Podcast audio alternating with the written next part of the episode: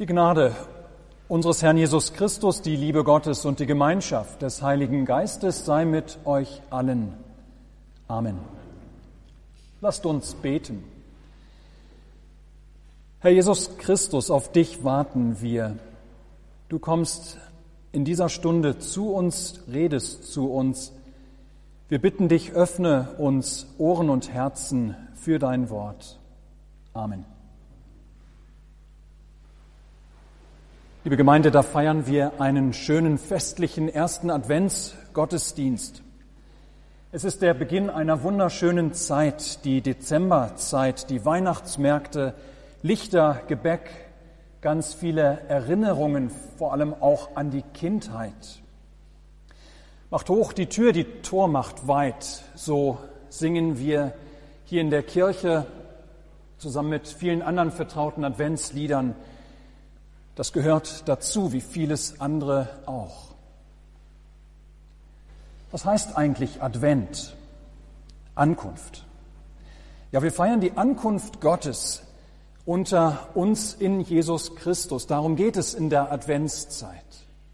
Advent heißt, damals vor 2000 Jahren kam Jesus in die Welt als verletzliches Kind in der Krippe Advent, das heißt in der Gegenwart. Jesus Christus kommt in seinem Wort, dem sichtbaren Wort, beispielsweise im Brot und Wein und dem unsichtbaren Wort. Advent, das heißt auch einst am jüngsten Tage wird er wiederkommen in all seiner Macht und Herrlichkeit. Ja, Advent, das heißt Ankunft. Es geht um das Kommen Jesu zu uns, um seine Ankunft unter uns Menschen. Und nun stellen wir uns einmal vor, wir feiern den Advent. Wir feiern das Kommen Jesu, so wie wir es heute wieder tun. Und dann kommt Jesus tatsächlich, aber wir lassen ihn gar nicht herein. Er kommt, er steht draußen vor der Kirchentür, aber wir öffnen ihm diese überhaupt nicht. Denn wir haben vielleicht gar kein Bedürfnis danach, dass er hereinkommt. Wir haben uns als Gemeinde vielmehr inzwischen selbstständig von ihm, selbstständig von unserem Herrn gemacht, um den wir uns einst versammelt hatten und gegründet wurden. Aber jetzt, ein, zwei Generationen später, brauchen wir Jesus gar nicht mehr. Wir kommen ganz gut ohne ihn zurecht. Wir haben uns von ihm emanzipiert, von Jesus selbstständig, von ihm unabhängig gemacht. Ja, wir sind uns selbst genug mit dem, was wir sind und haben. Und wollen von Jesus überhaupt gar nicht gestört werden. Ich weiß, ihr Lieben, das hört sich jetzt völlig übertrieben an. So etwas würden wir doch niemals tun. Nein, das wäre doch unvorstellbar, dass eine Gemeinde, die seinen Namen trägt, Jesus nicht durch die Tür hineinlassen würde. Und doch ist dieses Szenario heute aktueller denn je, obgleich es auch schon damals um die erste Jahrhundertwende nach Christus traurige Wirklichkeit war. Hört Gottes Wort für die heutige Predigt. Es steht geschrieben im Buch der Offenbarung des Johannes im dritten Kapitel. Und dem Engel der Gemeinde in Laodicea schreibe, das sagt, der Amen heißt, der treue und wahrhaftige Zeuge, der Anfang der Schöpfung Gottes. Ich kenne deine Werke, dass du weder kalt noch warm bist. Ach, dass du kalt oder warm wärest. Weil du aber lau bist und weder warm noch kalt, werde ich dich ausspeien aus meinem Munde. Du sprichst, ich bin reich und habe mehr als genug und brauche nichts. Und weißt nicht, dass du elend und jämmerlich bist, arm, blind und bloß. Ich rate dir, dass du Gold von mir kaufst, das im Feuer geläutert ist, damit du reich werdest, und weiße Kleider, damit du sie anziehst und die Schande deiner Blöße nicht offenbar werde. Und Augenseide, deine Augen zu salben, damit du sehen mögest. Welche ich lieb habe, die weise ich zurecht und züchtige sie. So sei nun eifrig und tue Buße. Siehe, ich stehe vor der Tür und klopfe an. Wenn jemand meine Stimme hören wird und die Tür auftun, zu dem werde ich hineingehen und das Abendmahl mit ihm halten und er mit mir. Wer überwindet, dem will ich geben, mit mir auf meinem Thron zu sitzen, wie auch ich überwunden habe und mich gesetzt habe mit meinem Vater auf seinen Thron. Liebe Gemeinde, dieser eine Vers, siehe, ich stehe vor der Tür und klopfe an, der wird gerne fälschlicherweise auf die Bekehrung von Menschen bezogen. Das Bild ist dabei folgendes. Jesus klopft bei Menschen an ihrer Herzenstür an und er bittet um Einlass. Ja, Jesus tut in Bezug auf unsere Bekehrung also eigentlich alles, fast alles. Er kämpft sich bis zum Herzen der Menschen vor und hat ein ganz tolles Angebot mitgebracht, das er unterbreiten möchte, seine Erlösung, gewonnen am Kreuz, wie nur er es gewinnen konnte. Aber der letzte Schritt der Bekehrung des Menschen liegt beim Menschen, beim einzelnen Menschen. Ja, es liegt beim einzelnen Jesus jetzt die Tür aufzutun, zu öffnen, vor der er steht und an die er klopft oder auch nicht. Mit diesem Wort, mit diesem Bild aus der Offenbarung des Johannes von Jesus, der an der Tür steht, geht es aber nicht um die Bekehrung von Ungläubigen zum Glauben. Dieses Wort ist in diesem Sinne nicht evangelistisch. Vielmehr spricht Jesus hier seine Kirche an. Spricht er die Gruppe derjenigen an, die doch längst zu ihm gehören. Konkret, Jesus spricht hier mit diesem Wort zu seiner Gemeinde in Laodicea. Er klopft also nicht an die Tür irgendeines Herzens und bittet um Einlass. Nein, er klopft, er steht an der Tür und er klopft an die Tür zur Kirche. Hey, ruft er, die ihr doch längst zu mir gehört, der ich doch längst bei euch war. Ihr behauptet christlich zu sein. Ihr habt meinen Namen draußen großen, groß an der Kirche dran stehen, aber ihr lasst mich nicht mehr herein. Ich bin nicht mehr derjenige, der bei euch gepredigt wird, der im Unterricht oder Gemeindeleben bei euch zu Wort kommt. Ihr gebt bei euch irgendetwas weiter, aber es sind nicht mehr meine Gaben. Ihr feiert da irgendwelche Dinge, aber sie haben mit mir nicht mehr viel zu tun.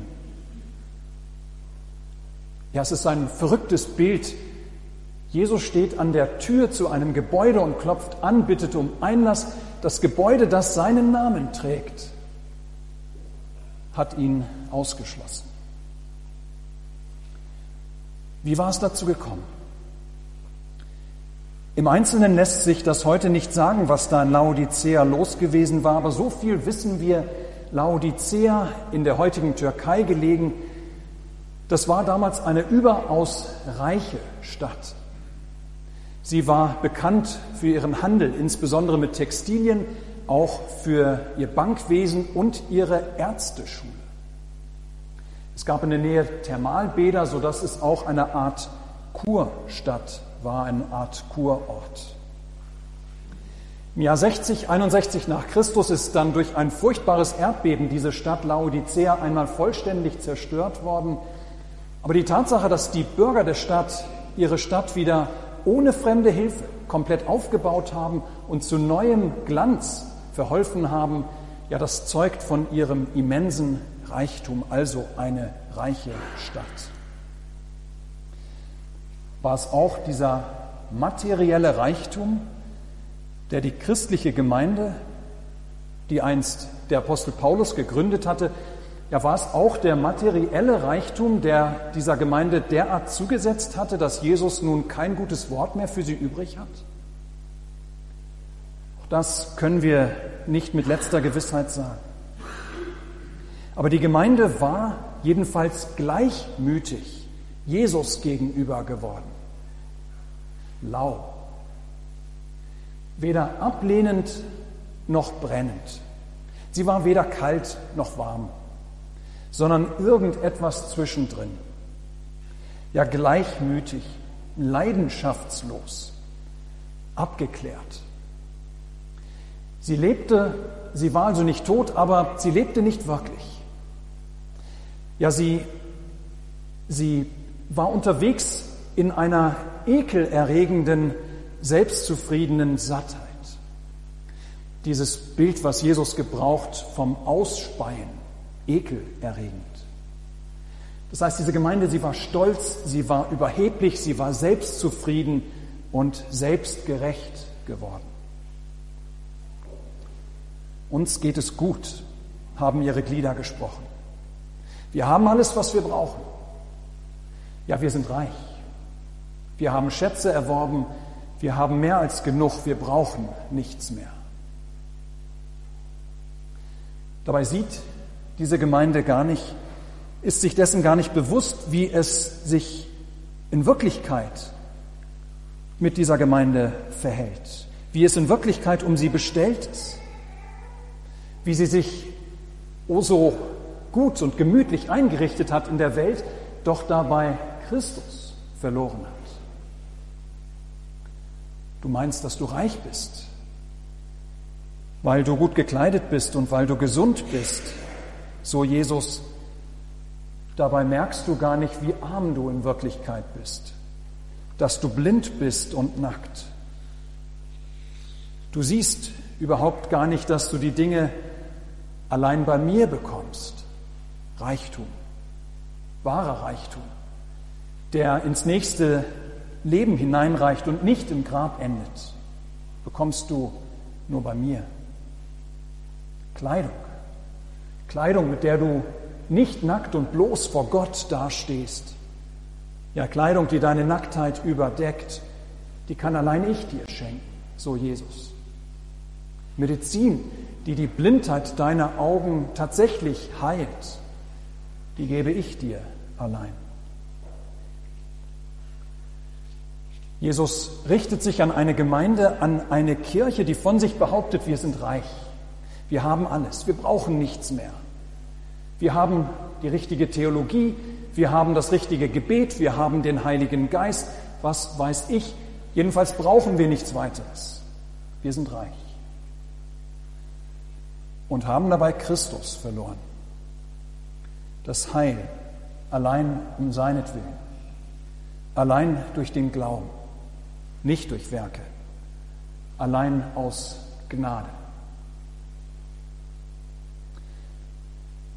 Liebe Gemeinde, vielleicht merken wir schon, wie aktuell dieser Brief Jesu an die Gemeinde in Laodicea auch heute ist.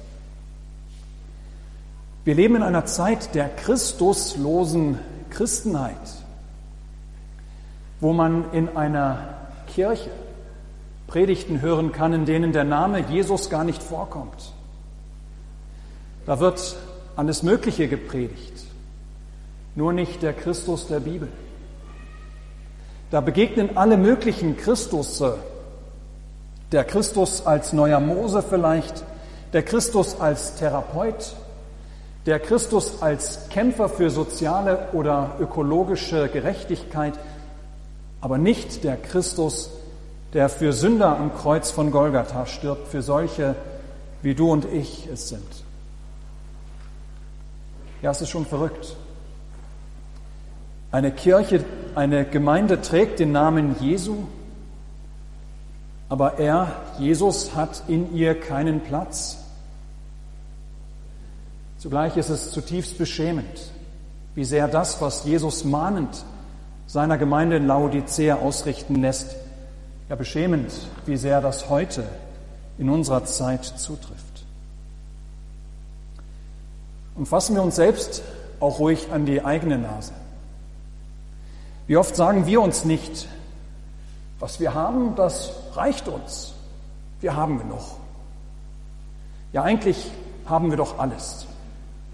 Wir brauchen keine zusätzlichen Angebote. Mir reicht es, alle paar Wochen einmal in den Gottesdienst zu kommen. Meine Kinder brauchen es nicht, den Katechismus oder Bibelverse zu lernen. Was soll das schon? Oder die Beichte. Ach was, die haben unsere Vorfahren zwar gekannt, die haben wir für unsere Frömmigkeit nicht nötig. Wenn die Liebe unter uns erkaltet und man uns nicht mehr ansieht, nicht mehr anmerkt, dass wir zu Christus gehören, denn an der Liebe wird man uns erkennen. Wenn wir uns selbst wichtiger werden als Gott und sein Wort, wenn wir uns selbst genug sind als Gemeinde und Kirche, wenn uns wichtiger wird, wie wir Dinge machen, statt danach zu fragen, was Christus wohl von uns möchte. Wenn uns die Gaben Christi nicht mehr wert sind, nicht mehr viel wert sind, die Predigt vielleicht nicht mehr wichtig oder das Abendmahl oder die Hausandacht oder die Gemeinschaft von Schwestern und Brüdern. Ja, wenn wir meinen, dass wir doch ganz gut ohne diese Dinge auskommen können. Wenn wir als Gemeinde von Jahr zu Jahr nach dem Schema F verfahren, pro forma, das tun, was wir immer getan haben, ohne bewusst zu reflektieren, ohne bewusst zu fragen, ja, was machen wir hier überhaupt? Worum geht es uns eigentlich? Wozu dient der sonntägliche Gottesdienst? Wozu der Unterricht oder die Bibelstunde? Worum geht es, wenn wir uns als Gemeinde engagieren, etwa für die Teestube oder für Weihnachten im Schuhkarton? Und was bedeutet es, wenn wir keine neuen Helfer für diese Projekte finden? Ja, was sagt das über uns aus? Hören wir deshalb die Worte Jesu an seine Gemeinde in Laodiceo, hören wir diese Worte auch für uns heute. Du bist weder kalt noch warm. Du bist weder eine Gemeinde der noch Ungläubigen, die durch das Evangelium zum Glauben noch bekehrt werden müssten, noch eine Gemeinde derer, die fest im Glauben stehen bist weder kalt noch warm, vielmehr lauwarm oder laukalt, nichts Halbes, nichts Ganzes. Du meinst, dass du alles hast und hast doch nichts. Ich will dich ausspeien. Aber Jesus hat seine Gemeinde nicht ausgespielt. Gott sei Dank. Ihr Lieben, und das ist unser Trost und unsere Freude. Nein, gerade deshalb lässt Jesus diesen Brief schreiben. Er ist der Gärtner, der den Baum eben nicht abhauen will, sondern der noch ein Jahr ihn lassen will, der noch einmal um diesen Baum graben will und ihn düngen will, in der Hoffnung, dass er doch noch Früchte trägt. Und so schreibt er diesen Brief an die Gemeinde in Laodicea. Aus Liebe lässt er seiner Gemeinde ausrichten, seht doch, was für Wege ihr eingeschlagen habt. Kehrt doch bitte um, ändert euren Sinn. Ja, seht doch, dass ich es bin, der vor der Tür steht und um Einlass bittet. Tut mir auf, lasst mich wieder herein. Ich habe euch ganz Großartiges zu bieten. Ich will euch den Reichtum eines ewigen Lebens durch die Vergebung eurer Sünden schenken, frei und umsonst. Ich will eure Blöße, eure Nacktheit überkleiden durch das Kleid meiner Barmherzigkeit, meiner Gerechtigkeit. Ich will eure Augen mit einer Arznei salben, dass ihr die Schrift in ihrer ganzen Klarheit und Süßigkeit erkennen könnt. Ja, Jesus geht es um seine geliebte Gemeinde. Wenn er so offen und so ehrlich und so hart mit dieser selbstzufriedenen Gemeinde in Laodicea spricht und auch uns heute diese Worte hören lässt, dann deshalb, weil er die satten, weil er die lauen Christen wachrütteln und zur Besinnung bringen möchte. damit sie sein Heil bloß nicht verlieren. In diesem Sinne, ihr Lieben, lasst uns diese Adventszeit bei allen Keksen, bei allen schönen Liedern und allen Weihnachtsmärkten, ja, lasst uns diese Adventszeit auch als Zeit der Buße begehen, der Umkehr, der Besinnung, dass wir uns neu die Liebe unseres Herrn zu uns vor Augen führen lassen, dass wir uns neu zu ihm und zu dem Heil, das er schenkt, zurückrufen lassen. Nichts sehnlicher will er, als dass wir in seinem einstigen Reich bei seinem Freudenmahl in der ewigen Heilszeit dabei sind, dass wir im Kampf treu bleiben und am Ende überwinden. Gott sei Dank lässt er uns nicht unsere Wege gehen, bis es zu spät ist, sondern klopft immer wieder an bei uns, ruft neu zur Buße und wirbt wieder und wieder und wieder für sein Heil. Gelobt sei Gott, auch heute wieder. Amen. Der Friede Gottes, welcher höher ist als alle Vernunft, bewahre eure Herzen und Sinne in Christus Jesus. Amen.